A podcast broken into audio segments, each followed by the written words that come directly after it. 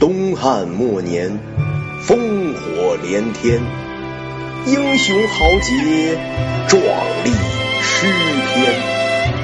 独家解读三国历史，深入剖析演绎故事。躺着听三国，咱们现在开讲。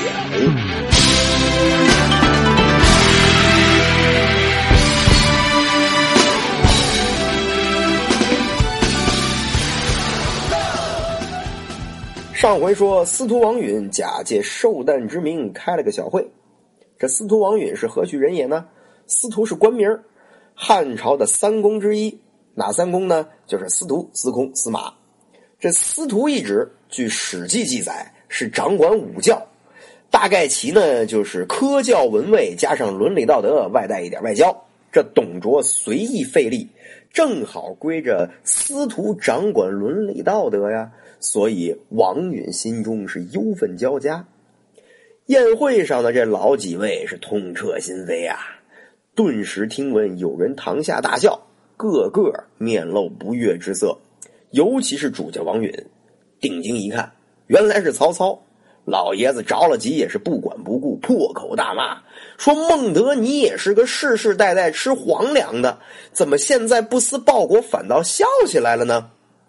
曹操笑曰：“嘿，你们这一屋子大老爷们儿，黑夜哭到白天，白天哭到黑夜，你们能把董卓哭死不？我笑是笑你们这么多人没一个杀董卓的计谋。我虽不才，但是愿献上一计。”王允赶紧把曹操叫到一边，问他有何良策。曹操说：“我现在委身在董卓身边，其实就是想找机会做了他。我听说你有一把七星宝刀。”你借我，我去弄死他。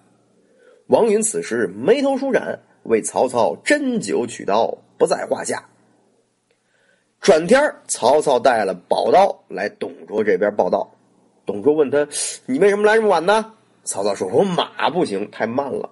那会儿迟到不说堵车，说马不行。”董卓一听，这是讨马呀，赶紧让吕布去给他牵一匹西凉发来的好马。吕布这下子出了董卓的寝宫啊！董卓胖啊，在床上待不住，一会儿呢就得翻身。此时又正好翻身面向里侧，曹操心里暗爽：董胖子，该你今天命丧我手！把七星宝刀拿在手中，刚要行刺，董卓正好从穿衣镜里看到曹操拔刀。董卓赶忙问：“你要干嘛呀？”而这时呢，吕布恰巧也回来了。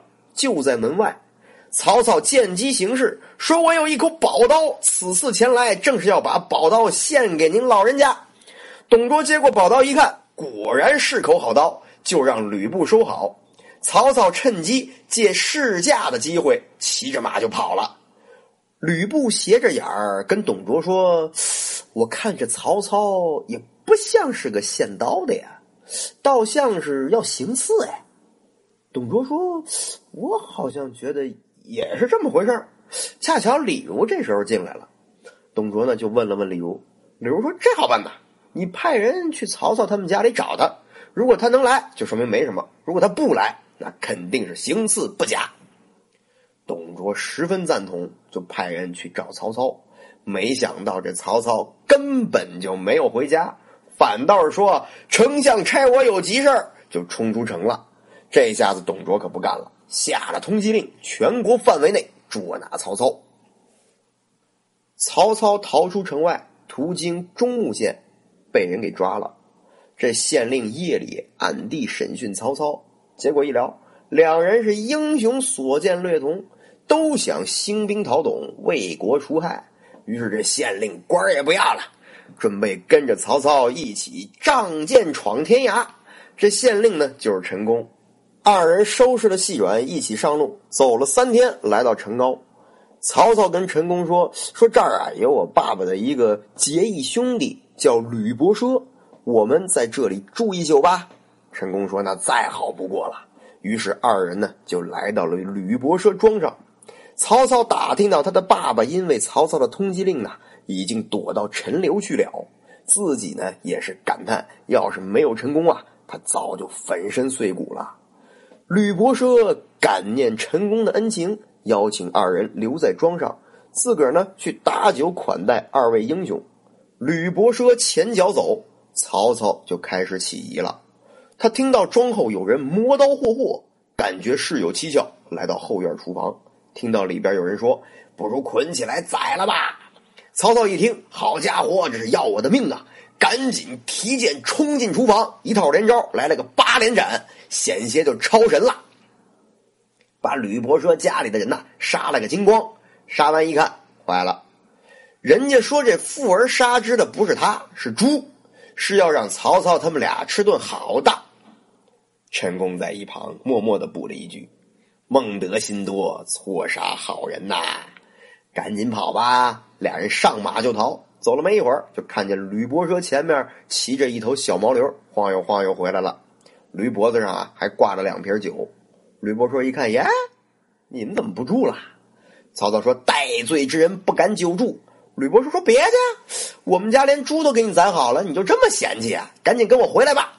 曹操也没理他，扬鞭就走。走了没两步，曹操一想不对，赶紧回身赶上吕伯奢，抬剑就把人家砍倒在地了。陈宫都看傻了，问曹操：“你这是干嘛呀？刚才是误杀也就算了，你现在砍死吕伯奢是要干嘛呀？”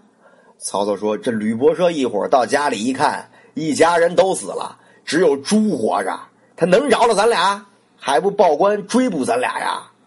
陈宫说：“你也太不地道了。”曹操这时说出了他的经典台词。宁叫我负天下人，休叫天下人负我。陈宫一听啊，也是竟无语凝噎呀。这故事接下来如何发展呢？咱们下回接着聊。想要听到更多精彩的故事，可以关注公众号“考拉的语文乐园”。这里一定有你想知道的文学知识，如果没有，请留言给考拉老师，我来为你答疑解惑。好了，今天的节目到这儿就结束了，我们下期节目再见。